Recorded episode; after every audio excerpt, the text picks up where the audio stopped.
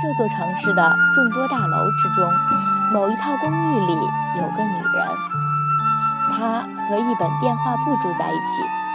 每天晚上，当她翻开号码本，把手指移过一行行数字，在某个地方停下，入神，就能进入电话拥有者的梦。大多数时候，她只在背景里旁观，躲藏在街头的行人中。迷宫的阴影里，或干脆在视线的死角，不做任何干涉，谨守礼貌，耐心观察。梦境总是稍纵即逝，一个夜晚足够他变尝百味。有时做梦者的内疚和怨恨把自己摄住，他就会出手，把噩梦剪断。尽管经验已让他在恐怖意味渐浓时就料得先机，但他总是等着噩梦开一个头，这样就能在梦醒者心中留下凭证，以免他打电话过去索要酬金时，对方全无印象。很少有人会反抗能读到自己梦境的人，尤其是要求看起来并不过分。女人收费低廉，只需要维持生计，还有租用那套公寓的租金。她做这份工作完全出于爱好，还有对家庭传统的尊重，并不是野心。某天，她例行公事，闯入一个梦境，那里面的光景让她稍有介意。原野被风拂过，稳定。沉默如真，没有任何一个人物，也没有梦境者自己。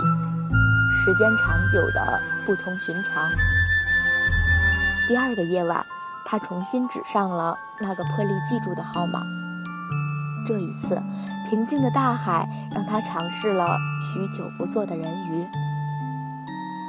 风浪既不任性，也不拘束，自然的，仿佛和现实的海湾一模一样。第三个夜晚，雪山；第四个夜晚，森林；第五个夜晚，无可回避的都市。但街道同样空无一人，也没有任谁都会梦见的各种奇异车辆在飞驰。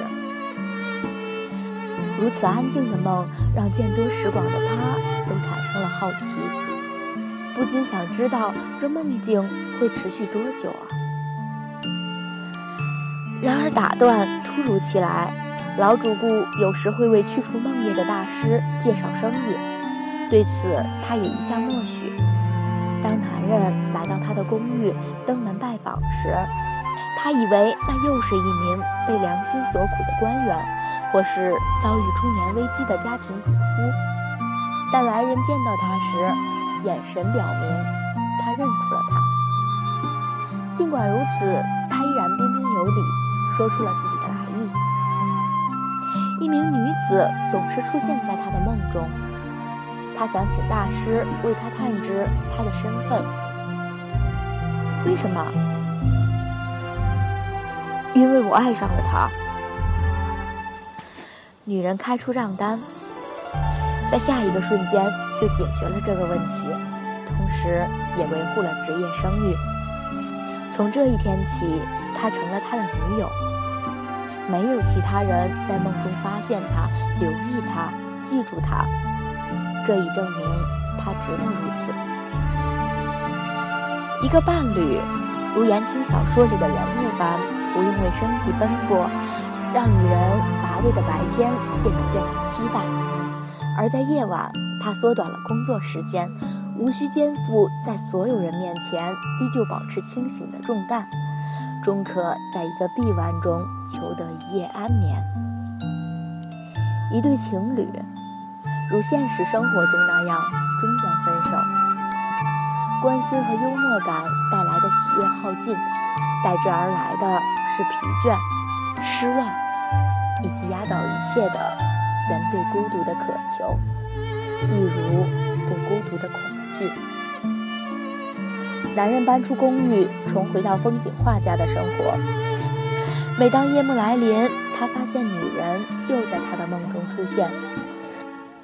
虚无缥缈，触之则远；沉默不语，一如往昔，美丽诱人，更甚真实。而这时，已经再也没有驱梦大师可以帮助他了。女人也搬出了公寓，她不得不寻找房租更少的容身之所，还有一份普通的工作。是的，她失去了自由进入他人梦境的能力，因为有一个他已经永远的被囚禁在一个人的梦。